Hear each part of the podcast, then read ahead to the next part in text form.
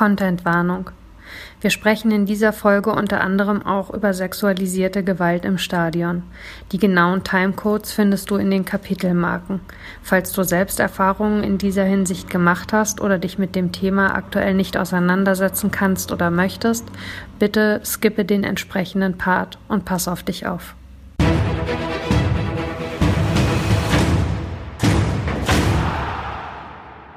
Hallo und herzlich willkommen zur bereits vierten Folge Flutlicht an im Gespräch mit der Wortpiratin bei Sport 1.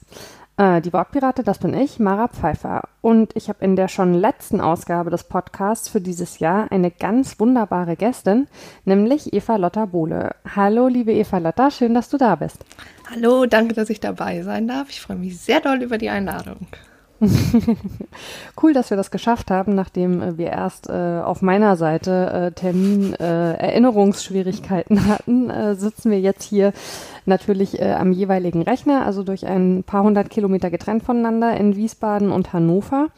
Ähm, wir haben eine breite Palette von Themen ähm, für das Gespräch. Äh, ich weiß schon welche, du noch nicht.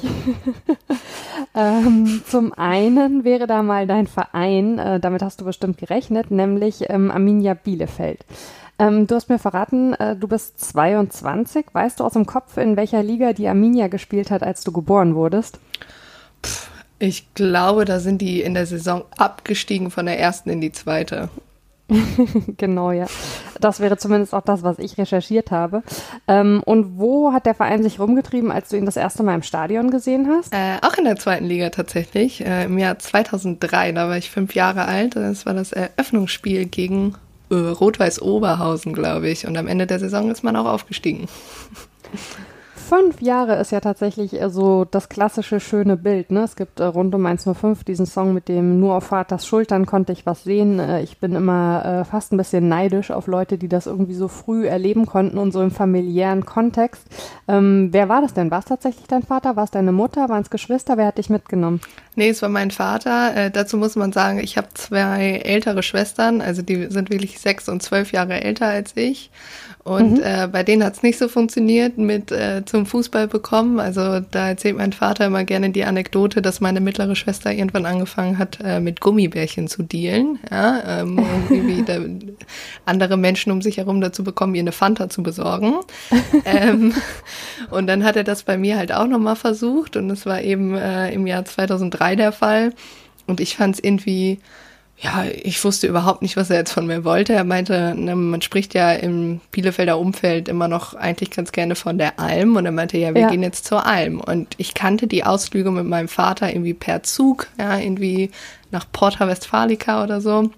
Und dann habe ich hier irgendwie meinen Rucksack gepackt, irgendwie mit einer Wendy und meinem CD-Player, ja, und irgendwie mal so gefühlt meinen Walkman und so. Und er hat mich nur so angeguckt, was, was machst du da? Wir gehen zum Fußball. Und ich habe es halt überhaupt nicht verstanden. Ne? Also damals war ja auch noch nicht irgendwie die, die Fußball-WM in, in Deutschland. Das heißt, da ist ja auch damals ein ganz anderer Boom auch so für, ich sage jetzt mal, für meine Generation ähm, reingekommen. Hm. Ich habe es wirklich überhaupt nicht verstanden. Und dann hat er mich mit ins Stadion genommen. Und ich weiß noch so ein bisschen was, aber ich weiß vor allem, dass mein Vater mich so kurz nach der äh, ersten Halbzeit nach Hause schleppen wollte, weil Arminia irgendwie schon glorreich 2-0 zurücklag und jetzt auch nicht so das beste Spiel gezeigt hat.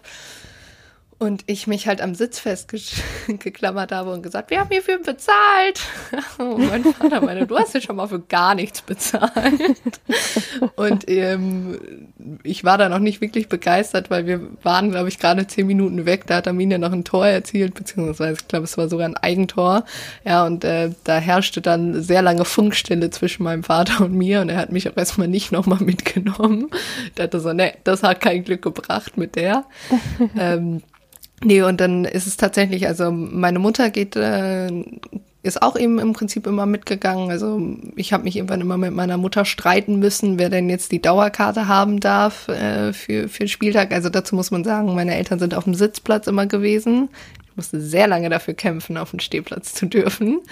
ähm, genau, und ich, ich habe aber damals dann, durfte ich äh, quasi ohne meine Eltern dann mit Freunden, mit einer Freundin von meiner Mutter ähm, gegen Bayern ins Stadion, weil meine Eltern im Urlaub waren. Und ähm, da habe ich tatsächlich mit, das war 2006, glaube ich, und da durfte ich tatsächlich einen Sieg der Bielefelder über ähm, Bayern Bestaunen. Das wow. war, das war so, war auch, ist auch gefühlt mit eins der besten Bundesligaspiele, Spiele, die ich noch miterleben durfte. Ja, spannend. Ähm, jetzt ist es ja so, dass natürlich momentan Corona die Gesellschaft insgesamt vor riesige Aufgaben stellt und Fußball dabei längst nicht so wichtig ist, wie er teilweise ähm, gemacht wird in der Öffentlichkeit. Trotzdem ist es ja so, dass du äh, ein Fanherz hast, ein großes und es ist die erste Bundesliga-Saison seit 2008, 2009. Ähm, wie schlimm ist es für dich, äh, die nicht im Stadion erleben zu können? Ja, sehr, sehr schlimm. Also man ähm, ich muss auch ganz ehrlich sagen, dass ich im März, Februar noch dachte, so, ja, okay, dann ist das jetzt halt noch diese Saison und nächstes Jahr wird schon wieder so Richtung Herbst vielleicht, ne, oder spätestens dann im Januar. Und also einfach, dass diese Gewissheit fehlt, wann man wieder rein darf, ist, ich bin so richtig traurig meistens, also weil ich halt auch sage, ich gehe halt erst wieder ins Stadion, wenn ich wirklich unter normalen Umständen, sage ich mal, wieder reingehen darf, weil es für mich sonst nicht das Gleiche ist. Mhm. Und es ist schon unglaublich schwer. Also gerade wenn man eben jetzt, man hatte die Spiele zu Hause gegen Bayern und gegen Dortmund und wenn man einfach weiß, was da los gewesen wäre, also man konnte es ja vielleicht minimal erahnen gegen Köln, äh, wo ja 5000 Fans, glaube ich, zugelassen mhm. waren. Und wie man da auch gemerkt hat, dass die, die Fans die Mannschaft halt pushen in Spielen, die vielleicht auch traditionell eher 0-0 ausgehen, dass man, dass man da nochmal einen draufsetzt. Und ich meine, gerade nach dieser Zweitligasaison, die ja wirklich unfassbar, unfassbar gut war, dass da halt irgendwie also es fehlt halt wirklich was. Es wäre auch tatsächlich mein erster Bundesliga-Aufstieg gewesen, in dem Sinne, dass ich mich tatsächlich so für den Club äh, ja freue, beziehungsweise da auch so emotional dabei bin, wie ich es jetzt bin. Und ähm, das ist halt einfach, es fehlt halt schon was. Und das ist ich denke immer wieder darüber dann nach, ob ich dann lieber vielleicht erst nächste Saison aufgestiegen bin. Und dann denke ich mir, na ja, aber dann halt schon mit der Gewissheit, dass es auf jeden Fall auch so geklappt hätte und das und das. Und ähm, ja, also immer dieses hätte, wenn oder aber, aber es ist mhm. schon sehr, sehr schade, ja. Ja, viele Gedankenspiele wahrscheinlich, ne? Ähm, was, was machst du, um in der Zeit dem Verein emotional nah zu bleiben? Wie guckst du die Spiele? Hast du auf irgendwelchen Wegen Kontakt zu anderen Fans währenddessen? Wie machst du das? Ja, also ähm, ich gucke das, wenn es klappt, gucke ich es tatsächlich mit meiner besten Freundin, weil wir auch Arbeitskolleginnen sind. Das heißt, unser Kontakt ist eh schon gegeben. Mhm. Ähm, und dann meistens entweder bei ihr oder bei mir. Ähm, einfach um so ein bisschen, also weil ich mit ihr eben im Prinzip auch auf, immer auf den Stehplatz gehe oder Auswärtsfahrten zusammen mache. Das heißt, da, da habe ich irgendwann zu mir auch gesagt, okay, ich brauche das irgendwie, ich brauche irgendwie so einen emotionalen Anker da auch. Und sonst gucke ich es im Prinzip mit meinen Eltern, äh, wenn es denn klappt. Aber ähm, Genau, das ist so das, was ich, was ich versuche, aber ich merke halt trotzdem, dass es halt nicht das Gleiche ist. Also zum Beispiel war jetzt für mich auch das Beispiel, ähm, dass ich samstags arbeiten gehe, obwohl ich weiß, dass Arminia ein Heimspiel irgendwie hat. Das hätte ich mir mhm. vor einem Jahr niemals, niemals irgendwie gedacht, dass ich das mache, weil für mich halt immer klar war, okay, Samstag Fußball Arminia, Heimspiel, ist auf jeden Fall geblockt. Ich jetzt inzwischen so denke, so ja, pff, ja, ist halt jetzt so. Also man erwartet jetzt auch nicht so wahnsinnig viel. Irgendwie, ich habe das erste Mal jetzt tatsächlich gegen, gegen Leipzig äh, mal wieder so ein paar Emotionen gehabt, die vielleicht nicht immer guter mhm. Art waren, aber wo ich das erste Mal wieder vom Fernseher stand und den irgendwie angeschrien habe, tatsächlich, das hatte ich, glaube ich, seit fünf Monaten nicht mehr oder so. Mhm. Das ist schon so ein Punkt, ja. Kann ich sehr gut nachvollziehen. Ähm, Stichwort Gedankenspiele. Ähm, überlegst du manchmal, ob es euch am Ende blühen wird, dass ihr nach der Saison wieder absteigt und du wirst kein, kein Erstligaspiel im Stadion gesehen haben? Ja, auf jeden Fall. Also ähm, das ist jetzt gerade in letzter Zeit verstärkt da. Also wo es jetzt ja doch nicht so wahnsinnig gut momentan läuft, äh, was ja auch überhaupt nicht schlimm ist. Ähm, aber ja, man hat so ein bisschen die Angst, dass man sowohl ohne Fans aufsteigt, als auch wieder absteigt.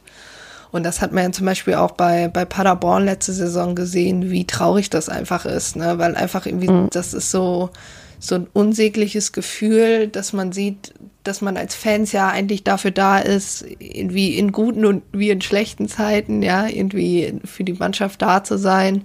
Und dass das dann irgendwie für alle Beteiligten super schwierig ist, da dann irgendwie auch ein Ventil zu finden, ne? weil man sitzt dann irgendwie zu Hause und jubelt oder weint irgendwie, weil man abgestiegen ist.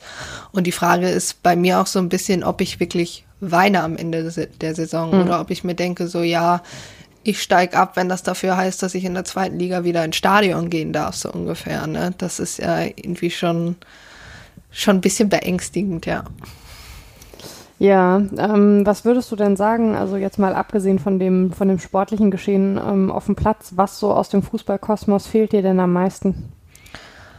Ich glaube, die Menschen tatsächlich. Also dieses, ich weiß, ich gehe ins Stadion und ich treffe Menschen, die ich außerhalb vielleicht nicht unbedingt sehe und man spaßt irgendwie rum äh, das fehlt mir schon. Also das, das merke ich auch immer wieder, wenn ich mir Videos angucke von, von letzter Saison oder von Auswärtsfahrten. Auch dieses, dass wenn der Spielplan rauskommt und man erstmal checkt, okay, wenn ich mit da Urlaub nehme, dann könnte ich da und dahin und hm, und dann könnte man ja schon mal eine Bahn oder fährt man mit dem Auto und wie macht man das und das? Das fällt, fehlt mir super. Also das ist wirklich gar nicht mal dieses oh, wir regen uns jetzt 90 Minuten über die Mannschaft auf und sagen am Ende, ja, ist ja alles wie immer, ne? Also der, äh, der, die klassische Ostwestfälin, Ostwestfale ist das ja dann doch ein bisschen, ähm, sondern halt wirklich dieses, dieses Drumherum. Also ich sage auch irgendwie immer die, ich, ich gehe halt wirklich ähm, jede Woche zum Stadion in Bielefeld. Jede Woche, um einfach einmal einen Blick in, in, auf, die, auf die Süd zu werfen vielleicht still und stumm eine kleine Träne zu vergießen. Und ähm, da merke ich einfach so, boah, das, das fehlt mir so unfassbar. Was hättest du dir denn ähm, gewünscht vom Fußball? Also ähm, es war ja relativ schnell klar, dass eben weitergespielt wird. Gibt da natürlich immer mehrere Sichtweisen drauf und äh, die der Vereine ähm, im Thema Wirtschaftlichkeit und so weiter ist absolut nachvollziehbar aus deren Sicht. Trotzdem gab es ja durchaus auch ähm, an dem einen oder anderen Verhalten aus dem Fußball heraus Kritik. Also gerade von Fans wurde auch viel Kritik an diesem Weiter weiter formuliert. Ähm, was für einen Umgang des Fußballs mit dieser Situation hättest du dir gewünscht? Ja, ich glaube im Nachhinein, dass man vielleicht die Versprechen hält, die dann im Frühjahr gegeben wurde. Also man merkt das ja jetzt äh, ganz stark, finde ich, bei dieser ganzen ähm, Debatte rund um die Fernsehgeldverteilung, wo ja unter anderem auch ähm, Arminia zu dieser zu diesem Nicht-G15-Gipfel, ja. Ähm, ja. Genau, die Bad Four würden sie wahrscheinlich in München sagen. Also Mainz 05, äh, der VfB Stuttgart, äh, FC Augsburg und Arminia Bielefeld. Genau, ähm, finde ich, da merkt man schon, dass also wirklich diese ganzen Versprechen, die da gehalten wurden, dass die halt sehr, sehr wenig nur eingehalten werden, stand jetzt, ähm, dass im Prinzip ganz viele Punkte, die auch von Fanseite kritisiert wurden, wo dann am Anfang gesagt wurde, ja, voll der gute Punkt und setzen wir uns mal mit auseinander und dann liest man hier irgendwie was von irgendeinem neuen Entwurf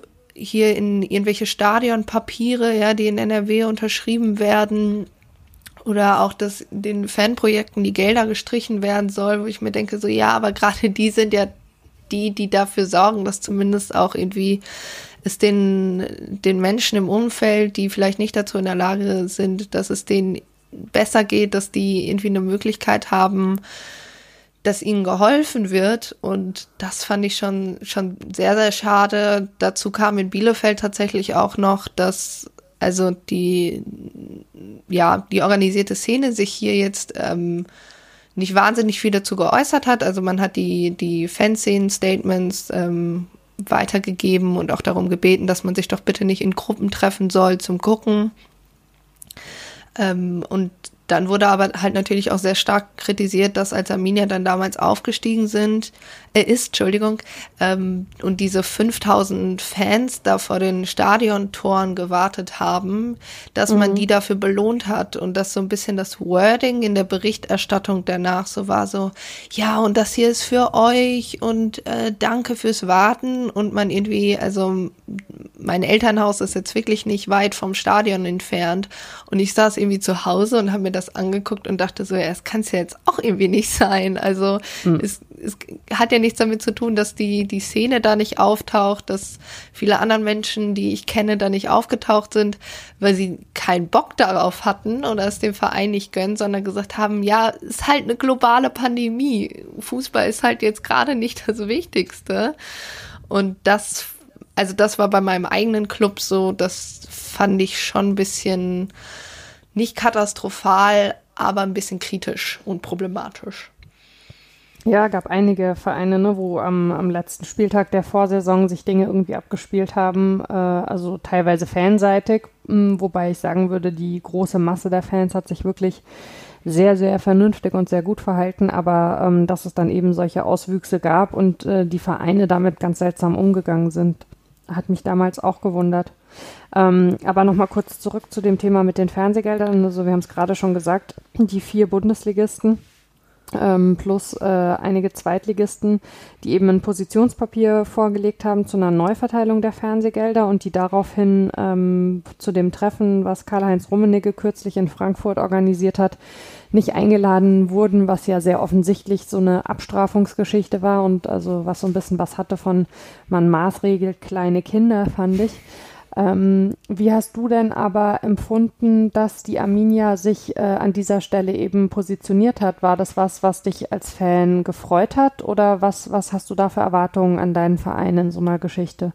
Ja, doch, das hat mich, was heißt gefreut, aber finde ich die richtige, richtige Reaktion, gerade wenn man mal Sami Arabi oder auch Markus Rejek als den Offiziellen in dem Punkt mal zuhört wo Sami Arabi ja auch schon vor der Saison gesagt hat, naja, wir sind halt irgendwie das Schlauchboot in einem Meer von Yachten und Motorbooten so ungefähr, finanztechnisch. Und natürlich, also wenn ich, wenn ich sowas vor einer Saison beanstande, dann muss ich natürlich auch ähm, dafür stehen, dass gerade im Punkt Fernsehgelder da eine andere ja eine andere Verteilung erfolgt, dass es da Bedenken geben muss. Und ich muss auch sagen, dass ich das vom VfB Stuttgart tatsächlich auch ähm, stark fand, dass die gesagt haben, ja theoretisch, finanziell, wenn man sich mal die Verteilungstabelle der letzten fünf Jahre anguckt, ähm, sind wir bestimmt dann nochmal in einem anderen Rahmen. Wir haben, also ich meine, wenn man alleine Stuttgart und Bielefeld vergleicht, das, das kann man ja immer noch nicht so auf ein Level setzen, nur weil es beide Aufsteiger mhm. sind aus der zweiten Liga. Und da hat man ja auch gesehen, dass es gerade in, in Stuttgarter Fall Karl-Heinz Rummenigge auch ein bisschen sauer aufgestoßen hat, ja. weil Thomas Hitzelsberger sich ja doch sehr deutlich dazu auch geäußert hat. Ähm, das kann ich aber auch nicht so gut beschreiben, dafür bin ich zu wenig im Stuttgart, ähm, in der Stuttgart-Sektion drin. Das weiß ich nur durch den äh, VfB SDR-Podcast, die das tatsächlich ganz gut aufbereitet haben vor ein paar Folgen. Ähm, ja, und ich finde halt irgendwie, wenn man dann auch noch hört, dass Rummenigge dann sagt, ja, da ging es jetzt aber auch gar nicht so zentral um die Fernsehgelderverteilung, dachte ich mir noch so, ja, okay, und wo ist denn jetzt das Problem? Warum konnte man die dann nicht einladen? Ja, war sehr klar, ne, dass es einfach eine Bestrafung sein sollte. Also weil das Thema Fernsehgelder war letztlich sehr nachrangig bei der Veranstaltung. Nach allem, was irgendwie hinterher darüber gesprochen wurde, ging es um ganz andere Themen. Also es war einfach nur ein Säbelrasseln ja. aus München. Ja, Philipp Köster hat das ja, glaube ich, auch ganz gut nochmal äh, beschrieben, der natürlich äh, jetzt nicht wirklich unbekannt ist im, im Bielefelder Umfeld auch. Aber ja, also ich auch. Glaub, den kennt man sogar außerhalb von Bielefeld. Ja, genau. Nein, ich sage nur, also natürlich hat er, ich meine jetzt im, im Kontext von natürlich, greift ja. er vielleicht in so einer Situation eher die Bielefelder als die Dortmunder oder Bayern-Sicht. Das meinte ich damit eigentlich. Und ja, ich fand halt auch, also das, das Wording, was Karl-Heinz Rummerding äh, da zum Teil benutzt, also immer dieses durch die Nation geschickt, ne, sagt er bestimmt drei, vier Mal und dann der Federhandschuh wäre geworfen worden und äh, man wolle dem der DFL damit in den Rücken fallen und dem DFB. Das hat halt irgendwie so ein bisschen was von so Kindergarten-Kriegsführung, finde ich. Also irgendwie, ne, der hat angefangen, nee, aber äh, ich war's nicht und wer hat jetzt den Keks aus der Dose geklaut und weiß ich nicht. Also fand ich einfach super schwierig da auch. Also mir fehlt dann auch von mir aus irgendwann die Ernsthaftigkeit, das dann noch vernünftig zu sehen, weil ich denke, das, das kann jetzt nicht euer Ernst sein. Also erstmal, dass überhaupt das, ob das so schlau ist, ja, in Zeiten von Corona, das die, die verhasste Wortbeschreibung ja irgendwie, ähm, quer durch die Nation zu reisen, ja, um sich irgendwie für so, für einen Tag in Frankfurt zu treffen, sei auch nochmal dahingestellt, ehrlich gesagt. Ja. Aber ja, es ist ich bin kein, keine Vereinsoffizielle. Ich glaube, ich kann das natürlich auch noch mal ein bisschen schwieriger bewerten. Aber aus Fansicht ist es einfach von der Kommunikation her eine Katastrophe. Mhm.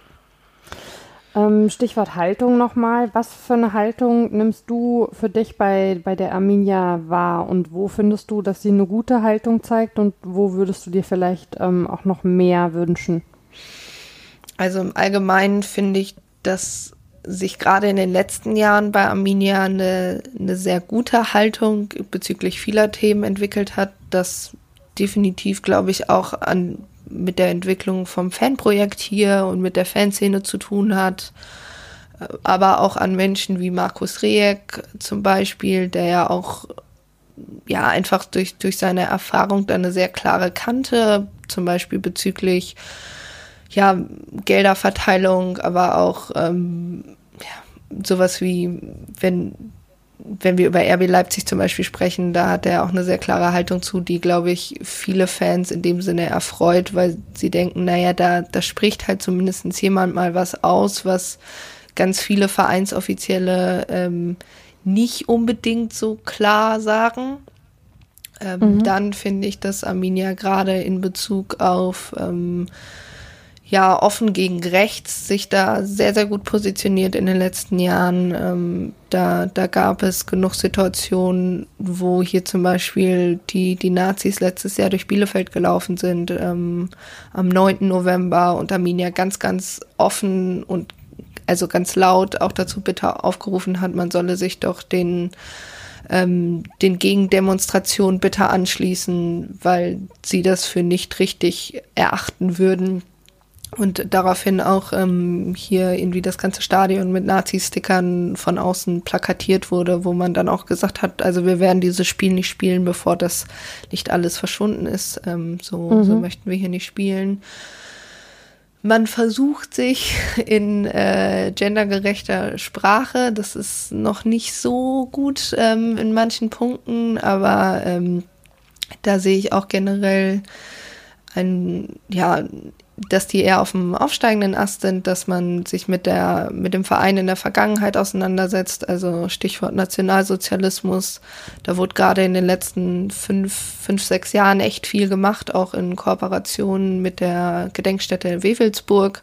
Also das sind so Punkte, wo, wo auch Menschen sagen, die länger im Verein sind als ich, also so viel Erfahrung habe ich dann ja doch noch nicht, die sagen, ja, also was hier zum Teil passiert, wäre einfach vor 15, vor 20 Jahren definitiv so nicht kommuniziert worden.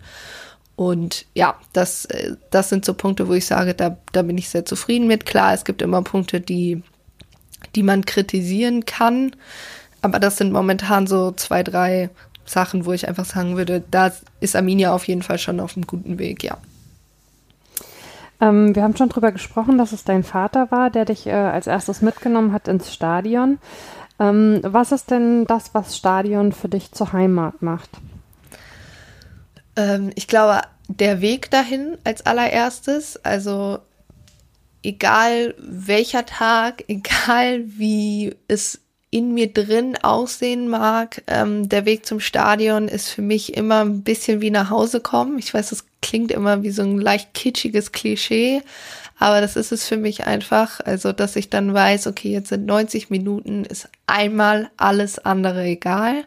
Das ist für mich das. Ähm, dann auch einfach ein Ort, wo ich mir inzwischen vielleicht nicht mehr äh, so Gedanken machen muss, wie ich auftrete. Also wie, ne, nicht irgendwie, wenn, keine Ahnung, im, im Uni-Umfeld, im Arbeitsumfeld, dass ich da mega gucken muss, wie ich mich präsentiere, sondern da kann ich halt wirklich, ähm, sagen wir mal, zu, zu 90 Prozent ich sein. War, war auch nicht immer so, aber ist inzwischen so. Und halt, wie gesagt, dass, dass die Menschen um mich herum, dass die, die mir wirklich wichtig sind da im Umfeld, das ist so für mich ähm, das Wichtigste und das ist so das, was Stadion bei mir ausmacht und einfach, also diese, diese Nähe zum Stadion einfach. Ich bin ein, ein super großer Fan von Stadien in der, in der Innenstadt beziehungsweise zentrumnah und das ist für mich einfach daher der Weg zum Stadion, also so ein Nachhause kommen irgendwie. Sehr schön. Ähm, es ist vielleicht gerade ein bisschen schon angeklungen. Ähm, Stadion ist ja nicht nur, ich sag mal, ähm, poetisch ein, ein Ort für Träume und Wunder, sondern ähm, es ist leider auch ein Ort, in dem es vorkommt, ja, dass speziell Frauen und nicht männlich gelesene Personen sich ähm, Übergriffen ausgesetzt fühlen. Ähm, du hast im Februar dieses Jahres nach einem Stadionbesuch bei einem Spiel des HSV in Hannover darüber berichtet, was dir bei einem Spiel passiert ist. Vielleicht kannst du für diejenigen der HörerInnen, die die Geschichte damals nicht mitbekommen haben, nochmal kurz erzählen, was da vorgefallen ist.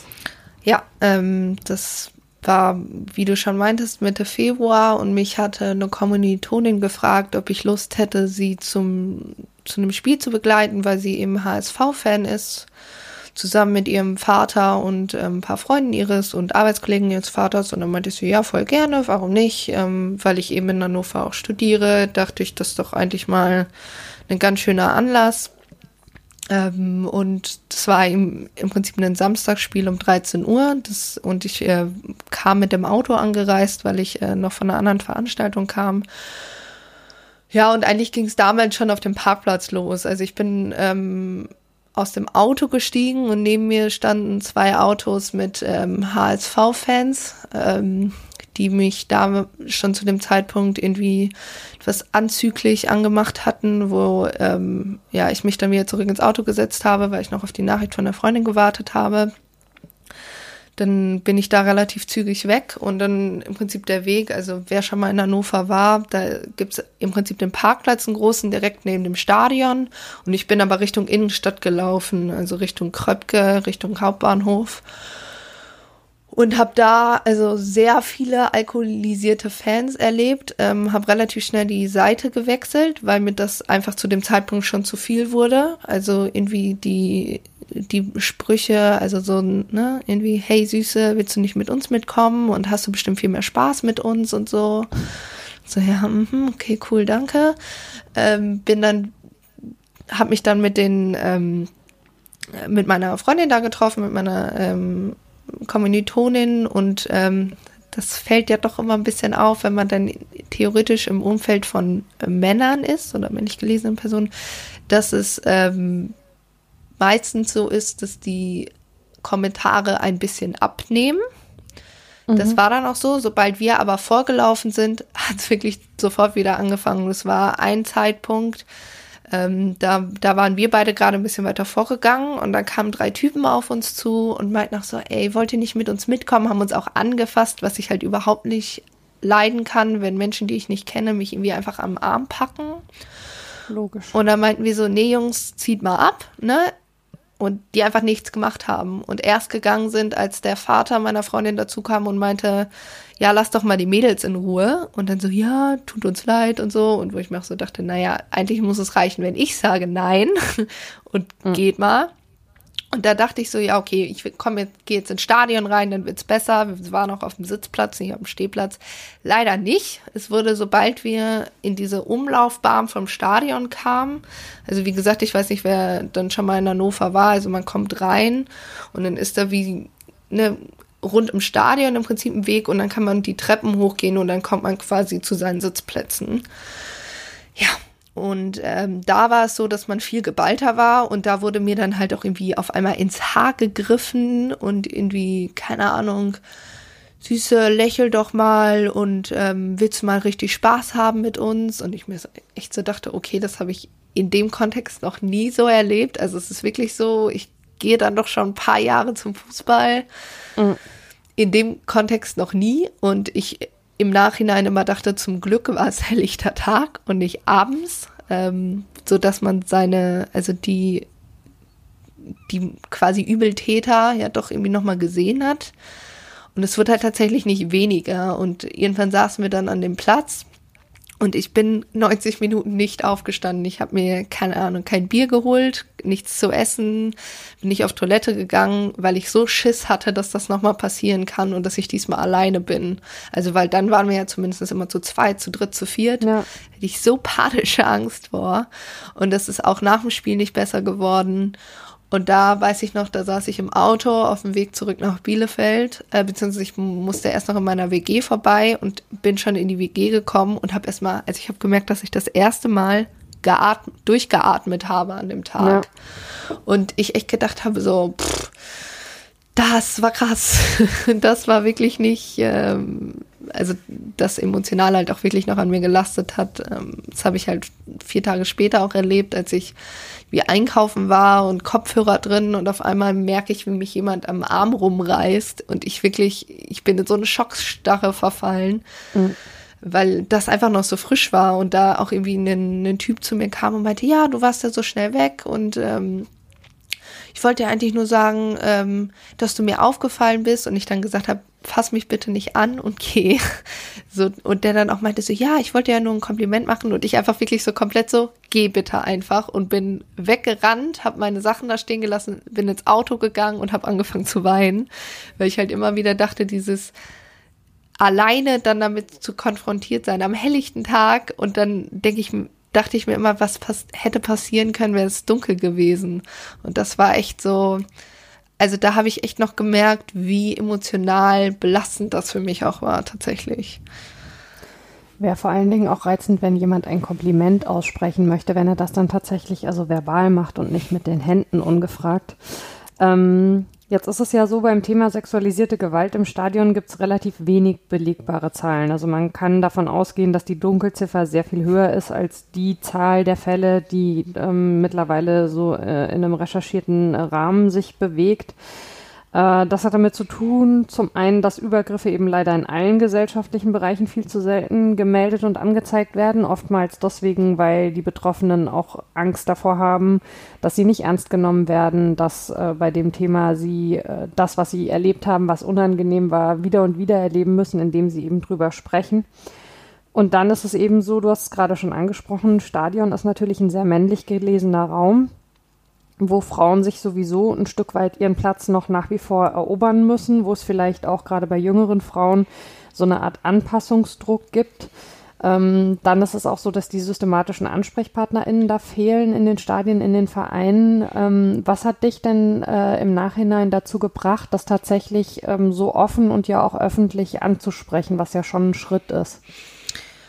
Ja, ich glaube einmal, dass ich tatsächlich emotionale. Ich dachte, okay, ich muss das irgendwie verarbeiten. Ich habe das ja mit Absicht erst am nächsten Tag tatsächlich auch irgendwie veröffentlicht, weil ich da gemerkt habe, okay, das lässt mich überhaupt nicht los.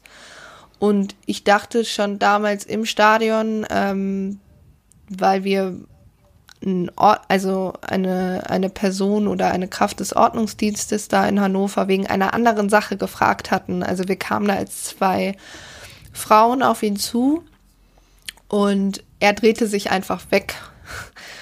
Und ich mir da schon okay. dachte, es gibt überhaupt, also es gibt viel zu wenig weibliche Ansprechpartnerinnen, ja, und ähm, wo ich mir da schon dachte, so, es kann eigentlich nicht sein, dass ich mir im Endeffekt denken muss, ja, ich hätte ja eh nicht sagen können, weil es war ja keiner da, mit dem ich hätte drüber sprechen können. Das mhm. war bei mir so ein Punkt, wo, wo ich dann auch entschieden habe, ja, wäre halt irgendwie schon mal gut, wenn man drauf, also auch gerade im Kontext zweite Liga. Am meisten ist es ja so, dass doch die Bundesliga doch ein bisschen mehr im Mittelpunkt steht. Ähm, und dann war es bei mir auch so, dass ich selber dachte, also bevor ich auch angefangen habe, diesen Tweet zu verfassen, ja, aber eigentlich ist dir ja nichts passiert. Also eigentlich, du hast keine körperlichen Spuren an dir, sage ich jetzt mal. Und so schlimm war ja nicht und sowas.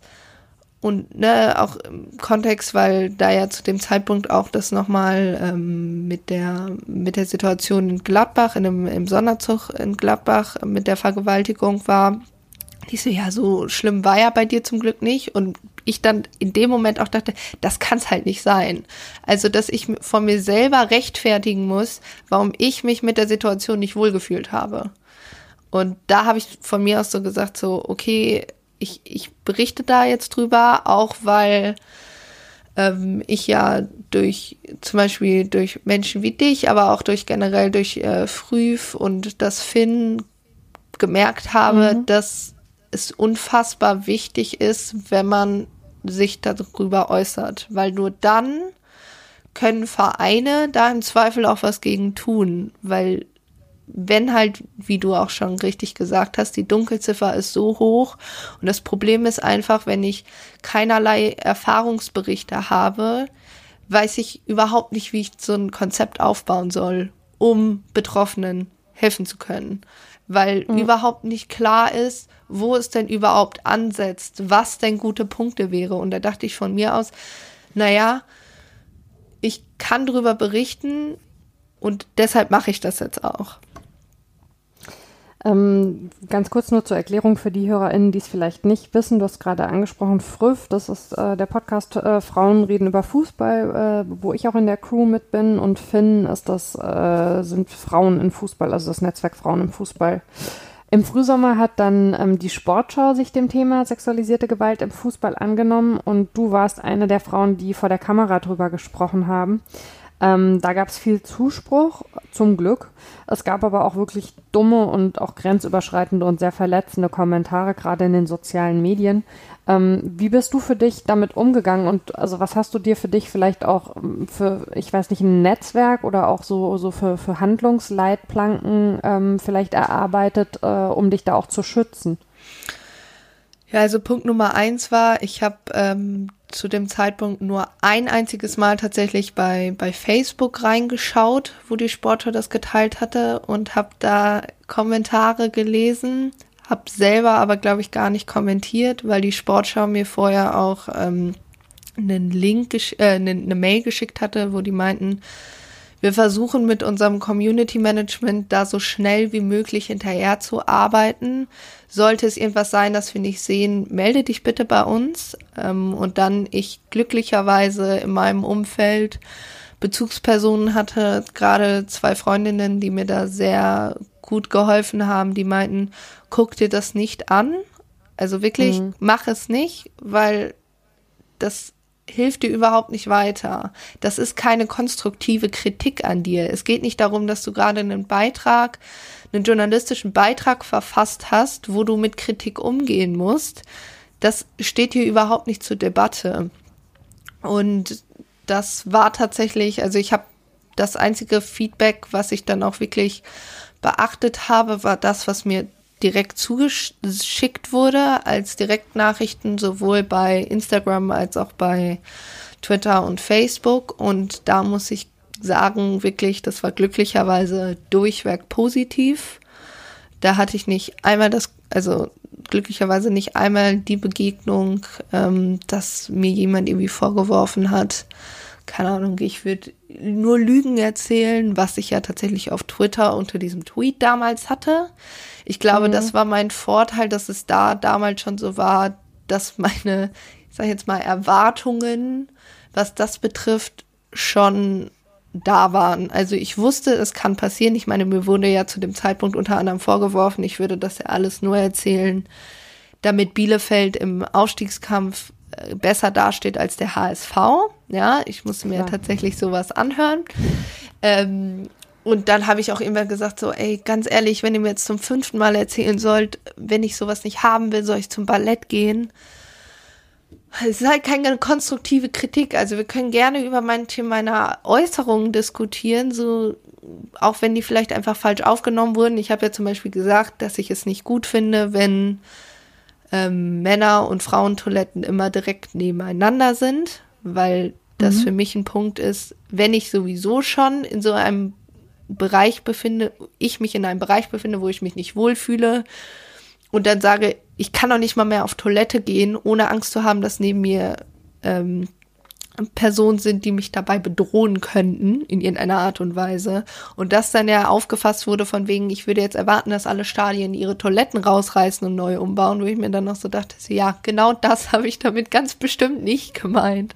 Es war einfach nur ein Erfahrungswert von mir.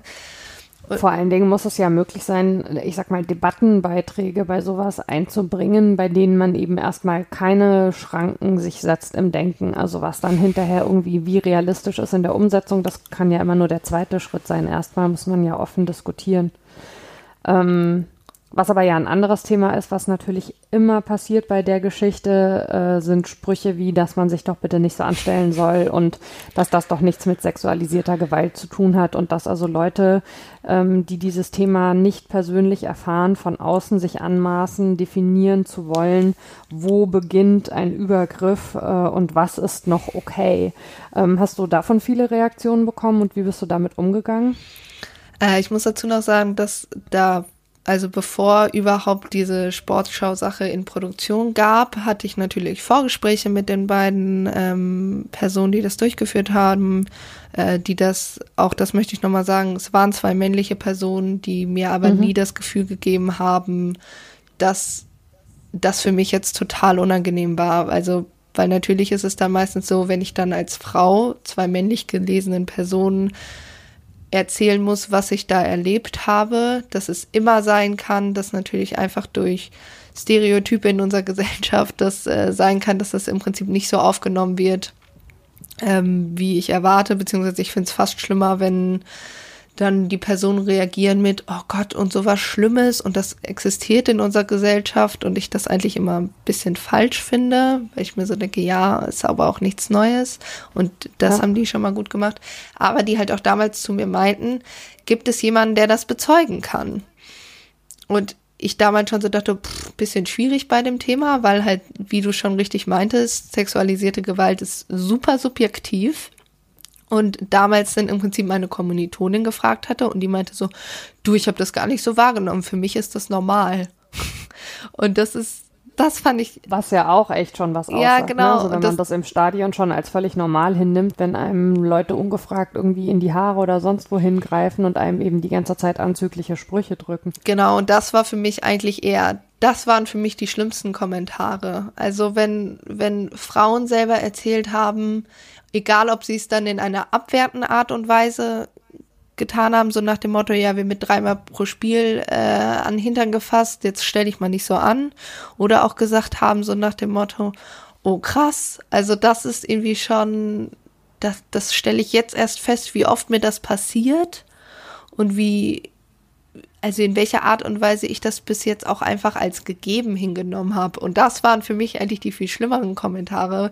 Ich mir dachte, es kann halt wirklich nicht sein, dass man als ähm, ja weiblich gelesene Person in Fußballstadien, gerade im Kontext von Männerfußball, das als gegeben erwarten muss und dass das so auch kommuniziert wird eben. Und das fand ich. Und das geht ja sogar noch einen Schritt weiter. Also aus den Reaktionen, die du gerade gesagt äh, hast, wird ja relativ deutlich, dass es dann quasi noch als eine Form von Auszeichnung verstanden wird, wenn man das ab kann.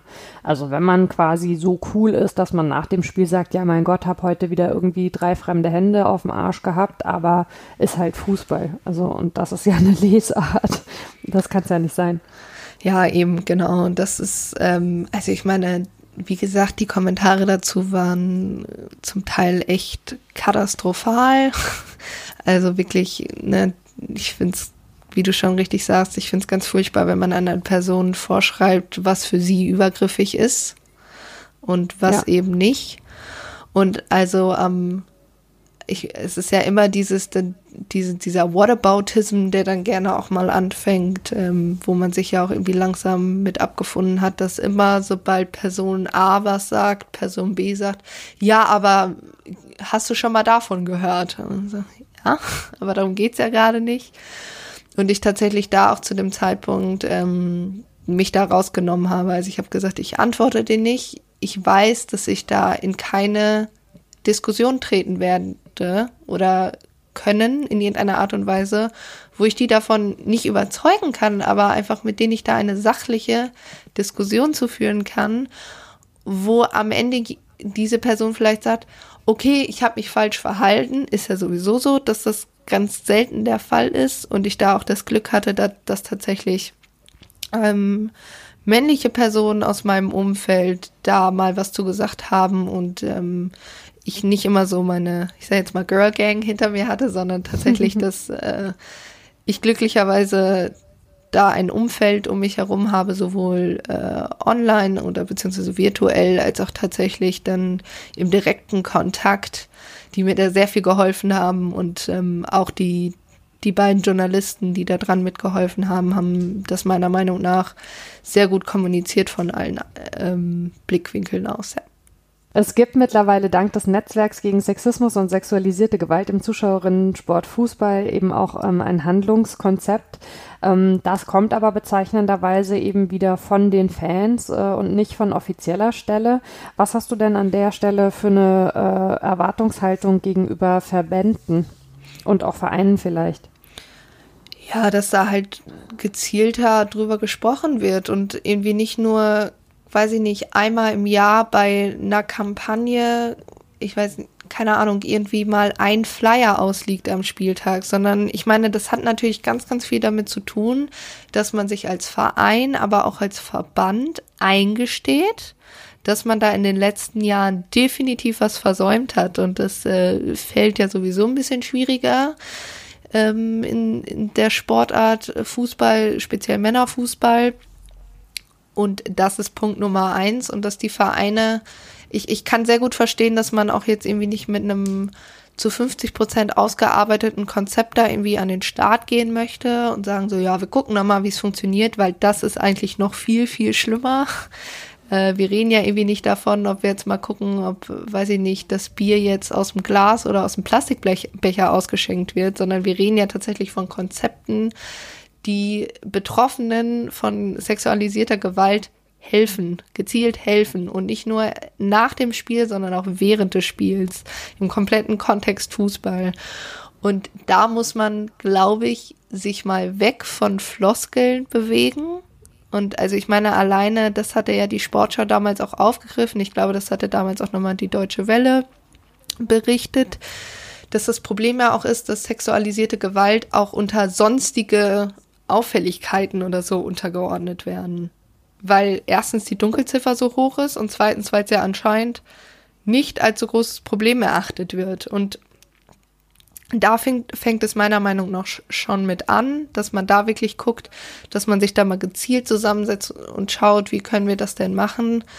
Ich meine, es ist ja auch schön, dass es super viele Kom Kampagnen gibt nach dem Motto, ja, hier, wir sind vielfältig und Fußball ist für alle da und das aber zum Beispiel auch im Wording einfach schon nicht klappt. Also ich freue mich ja über immer mehr Vereine, die tatsächlich gendergerechte oder meinetwegen auch genderneutrale Sprache verwenden, weil ganz ehrlich, wenn immer nur im männlichen, aus der männlichen Sichtweise quasi, in der männlichen Sprache immer nur gesagt wird, Zuschauer ähm, oder keine Ahnung, Besucher und ich mich dann aber auch irgendwie nie angesprochen fühle. Also ich finde, es ist super wichtig, wenn ich wirklich tatsächlich, ob das jetzt mit Gender-Sternchen ist oder ob ich anfange mit Zuschauer und Zuschauerinnen, aber dass ich mich tatsächlich ja auch irgendwie ernst genommen fühle und da irgendwie in, in der Sprache, das ist ja super wichtig, finde ich, einfach schon mit eingebunden fühle. Das wäre in dem Sinn einfach schon mal ein guter Schritt und einfach, das, das sieht man ja auch,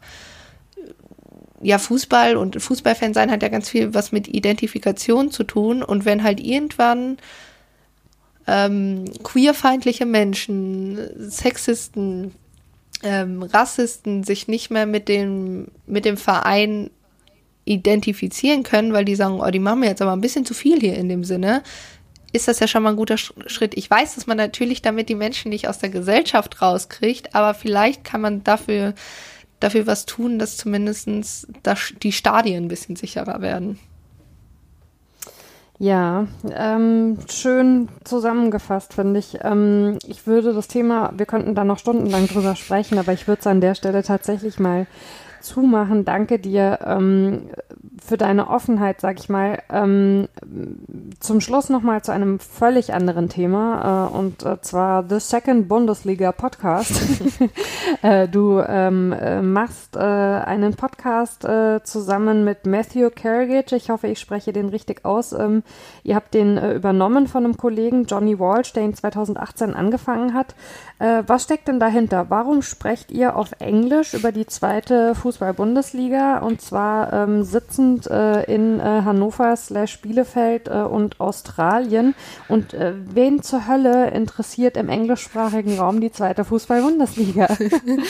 ja, genau. Also äh, du hattest das ja schon angesprochen. Gegründet wurde das Ganze von Johnny Walsh, ähm, der, glaube ich, wenn ich das jetzt richtig erzähle, irgendwann mal in, in Deutschland war, um sich, glaube ich, ein Dortmund-Spiel anzugucken und dann aber schon vorher im, im Ruhrgebiet unterwegs war und gesehen hat, dass, glaube ich, Bochum gegen St. Pauli spielt. Und ähm, dann Bochum natürlich auch nicht der schlechteste Ort ist, um irgendwie seine Liebe zur zweiter, zu der zweiten Liga zu finden. Und der dann irgendwie festgestellt hat, boah, die Berichterstattung international zu dieser Liga ist unfassbar ge gering und dafür ist sie eigentlich im internationalen Vergleich gar nicht mal so uninteressant. Ne? Also gerade jetzt, wenn Vereine wie der HSV letzte Saison eben auch Stuttgart dabei sind, gibt es genug internationale Fans. Also gerade St. Pauli hat ja eine unfassbar große Fanbase auch international. Und er hat dann gesagt, mhm. so, ich, ich mache da jetzt einfach mal was zu. Ich mache da jetzt einfach mal einen Podcast zu. Genau, und wir machen das äh, so, dass wir jeden Spieltag, also am Anfang haben wir dann da immer noch erst den die Review quasi gemacht. Also wir besprechen den vergangenen Spieltag, geben Ausblick auf den kommenden Spieltag. Aber weil das dann doch irgendwann mal sehr ähnlich wurde, weil einfach zum 50. Mal vorauszusehen, wie dann die beiden Vereine nebeneinander äh, gegeneinander spielen, ist unfassbar schwierig, gerade in der zweiten Liga. Also die ist da doch immer noch so ein, ein Stück äh, mehr weniger überschaubar, was das betrifft. Und äh, jetzt übergegangen sind tatsächlich immer nur die letzten Spiele in drei Gruppen, also ne, logischerweise neun, neun Spiele pro Spieltag in drei Gruppen zu besprechen, uns ab und zu auch mal Gäste einzuladen Genau, und ähm, damit haben wir dann, da, da wurde ich irgendwann mal dazugezogen und sollte eigentlich nur eine, eine Folge zu Gast sein, um über Bielefeld zu sprechen. Ich habe mich sehr lange gesträubt, das zu machen, weil ich dachte, ja, genau, mit einem Nordiren und einem Australier. Und ich sitze dann da als Deutsche und spreche auf Englisch über Fußball. Hier tickt doch nicht mehr ganz sauber. Ja, und irgendwie bin ich da drin geblieben, weil es mir auch super viel Spaß gemacht hat und ich auch irgendwie festgestellt habe, dass ich in zwei Podcast-Folgen mehr Englisch gesprochen habe als in zu dem Zeitpunkt noch in meinem Englischstudium. dir so, ah, vielleicht ist das doch nicht so die richtige Idee mit dem Studium. Ähm, ja, genau. Und das, das machen wir. Und es gibt tatsächlich relativ, also was heißt relativ viele Leute, die die hören. Ich glaube, sagen wir es so, mehr Leute, als man erwarten könnte. Weil die zweite Liga doch dadurch, dass sie jetzt auch, ich glaube, über BT Sports in England zum Beispiel auch immer wieder jetzt gerade zu Corona-Zeiten gezeigt wurde, weil natürlich die, die heimische Liga zu dem Zeitpunkt noch nicht weiter lief. Man im Prinzip ein bisschen geguckt, ja, was wäre denn da noch interessant? sich da der Markt doch so ein bisschen entwickelt. Also klar, immer noch nicht so, wie es die Bundesliga tut. Und wenn man das zum Beispiel mit der Championship in, in England vergleicht, auch definitiv nicht auf dem gleichen Vermarktungslevel jetzt mal ist. Mhm. Und auch nicht, ich würde jetzt mal sagen, qualitätsmäßig nicht immer auf dem gleichen Level, merkt man ja doch schon die, die Schere zwischen erster und zweiter Liga. Genau, und aber irgendwie gibt es genug Leute, die sich dafür interessieren. Ähm, die auch, liegt auch zum Teil daran, dass, dass wir ein paar Gäste haben, die tatsächlich in den Vereinen an sich arbeiten, ähm, beim HSV, bei Bochum beispielsweise und die sich dann auch immer wieder mal als als Gäste für uns anbieten und das halt super spannend ist, weil man tatsächlich viel drüber reden kann und es super viel Spaß macht.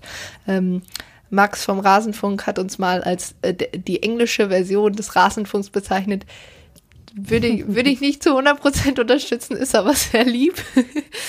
aber genau, das, ähm, also wer sich so ein bisschen für die zweite Liga interessiert, auch auf Englisch, weil ich glaube, es gibt tatsächlich bis auf den Kurzpass von, von Max dann eben auch kein wirklichen Podcast, der die komplette Liga überblickt. Also klar, und das war auch, glaube ich, so der Punkt, warum, warum wir vielleicht ein paar ZuhörerInnen haben, dass man sich vielleicht für einen speziellen Verein interessiert, sich das aber im Kontext gesetzt haben möchte. Und das meinte Max, glaube ich, vor allem mit, wir sind quasi der Rasenfunk, mhm. weil wir nicht vereinsorientiert sind. Also Matthew ist auch noch Schalke-Fan. Vielleicht reden wir auch nächstes Jahr über seinen Verein, aber ähm, genau, das ist, ähm, da wir beide da irgendwie immer ein bisschen über, über die Vereine quatschen, versuchen jedem ähm, Aufmerksamkeit zu geben und das für, für Leute, glaube ich, ganz interessant ist, da auch mal einen Gesamtüberblick über die zweite Liga zu haben. Und ähm, Rasenfunk ist tatsächlich ein gutes äh, Stichwort äh, zum Thema Podcast noch. Ähm, es gibt jetzt in der zweiten Saison äh, beim Rasenfunk im Hintergrund ein sogenanntes Rasenfunktionsteam, ähm, also eine, eine Gruppe von äh, ExpertInnen oder Bloggerinnen, PodcasterInnen rund um die Vereine, die äh, Max im Hintergrund so ein bisschen über den Stand der Dinge bei ihrem jeweiligen Verein so auf dem Laufenden halten, weil der natürlich äh, auch nicht alle Vereine in der Detailtiefe immer mit allem, was da rundherum passiert, im Auge Auge haben kann. Ähm, du bist dafür Arminia Bielefeld dabei. Ähm, wie erlebst du das so? Ja, ist erstmal super spannend, äh, weil ich feststelle, dass ich immer ein bisschen gucken muss, dass ich nicht zu sehr, also natürlich wird meine Vereinssicht da erwünscht, aber dass man da ein bisschen aufpassen muss, dass man trotzdem in irgendeiner gewissen Art und Weise sachlich bleibt. Und äh, ist mir auch am Anfang sehr schwer gefallen, ist tatsächlich mal die Gedanken zum Spiel direkt festzuhalten. Aber ich finde es ein super, super cooles Netzwerk, weil man sich da ja mit Menschen austauschen kann, was vielleicht selbst über Twitter nicht immer so funktioniert. Und ich glaube, dass das ähm, ja einfach eine super Idee ist, um da miteinander vernetzt zu bleiben.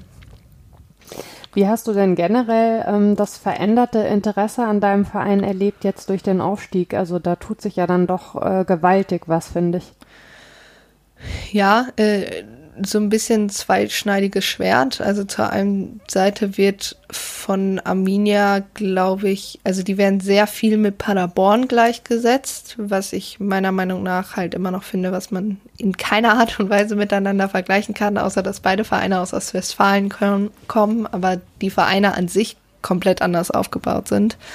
Äh, das finde ich ist immer so ein bisschen das Problem, dass dann gesagt wird, oh ja, da kommt ein kleiner Verein für den anderen hoch und die kommen auch noch beide aus Ostwestfalen. Wir vergleichen die einfach immer miteinander.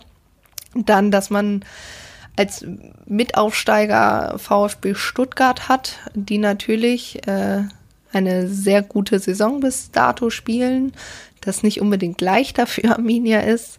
Das ist so ein bisschen das Problem, was einfach als, als Aufmerksamkeit manchmal ein bisschen sch schwer fällt, dass das nicht so ganz richtig ist in manchen Punkten. Mhm. Ich glaube, dass das Ding ist halt einfach, dass es die Aufmerksamkeit zum Teil in mm, ja, komische Richtungen strebt, liegt einfach daran, dass wir keine Fans in den Stadien haben. Ich glaube, das würde dann nochmal was ganz, ganz anderes sein, weil ich meine, wir reden ja ganz oft dafür, davon, wenn wir Kontext, ja, neue, neue Aufsteiger, vielleicht auch Vereine, die jetzt, Stichwort Arminia, lange nicht mehr in der Bundesliga gespielt haben, ganz, ganz viel über im Prinzip Fanszenen auch reden. Und das ja. fällt halt komplett weg weil man ja auch irgendwie sonst dann, wie gesagt, auch die ganzen Auswärtsfahrten plant und dann natürlich auch von den Fans der unterschiedlichen Vereine, die auch zu einem kommen, die Diskussion angetrieben wird. Und das fällt halt komplett weg. Man hat ähm, den die Kommentator, Kommentatorin, die einem da berichten aus dem Stadion und man ist da ja super drauf angewiesen. Also man hat überhaupt gar keinen eigenen, ja keine eigene Art und Weise mehr darauf zu schauen. Und ich glaube, das ist ein Punkt, warum die Berichterstattung über die Aussteiger in diesem Jahr auch ganz, ganz anders ausfällt als die in den letzten Jahren. Dann wünsche ich dir, um den Bogen nochmal zum äh, Anfang zu schließen, ähm, dass du tatsächlich äh, das ein oder andere ähm, Erstligaspiel im Frühjahr mal mindestens noch erleben wirst im Stadion tatsächlich. Liebe Eva Lotta, ähm, wir haben hier schon wieder ein wenig überzogen. Ähm, ich danke dir von Herzen für deine Zeit und für unser Gespräch. Ähm, ich fand es sehr fein und sehr spannend mit dir. Dankeschön. Ja, ganz herzlichen Dank nochmal für die Einladung. Hat mir sehr viel Spaß gemacht. Sehr, sehr gerne. Das freut mich. Und ähm, den HörerInnen ähm, danke ich fürs Interesse und vor allen Dingen für die Nachrichten, die hier tatsächlich nach jeder Folge eintrudeln und äh, über die ich mich sehr freue. Meine Wunschgästinnenliste wächst. Äh, allerdings quasi in die Höhe und in die Breite. Also es werden sehr häufig immer wieder dieselben Personen genannt. Ähm, wenn ihr möchtet, ähm, freue ich mich, äh, wenn ihr den Podcast weiterempfehlt, gerne auch mit Sternchen bedenkt ähm, auf der Plattform eures Vertrauens und dafür ganz herzlichen Dank. Ja, jetzt, ähm, wenn diese Folge ausgestrahlt wird, äh, nähert sich dieses äh, wilde, seltsame, unerwartete Jahr 2020 äh, seinem Ende. Äh, hat wohl niemand so kommen sehen, äh, wie sich das alles entwickeln würde. Ich wünsche allen HörerInnen da draußen äh, gute letzte Wochen in diesem Jahr und allen, für die noch Feiertage anstehen, die für sie eine Bedeutung haben, frohe Festtage. Allen, für die diese Zeit eher schwierig ist, wünsche ich ganz viel Kraft und uns allen und euch allen ein paar ruhige Stunden im äh, möglichst Corona-konformen kleinsten Kreis, äh, um Kraft zu tanken und weiter gut durch diese Zeit zu kommen, denn ich fürchte, sie ist noch nicht vollständig überstanden. Passt gut auf, auf euch und aufeinander und wir hören uns am 13. Januar wieder. Macht's gut, bis dahin. Ciao.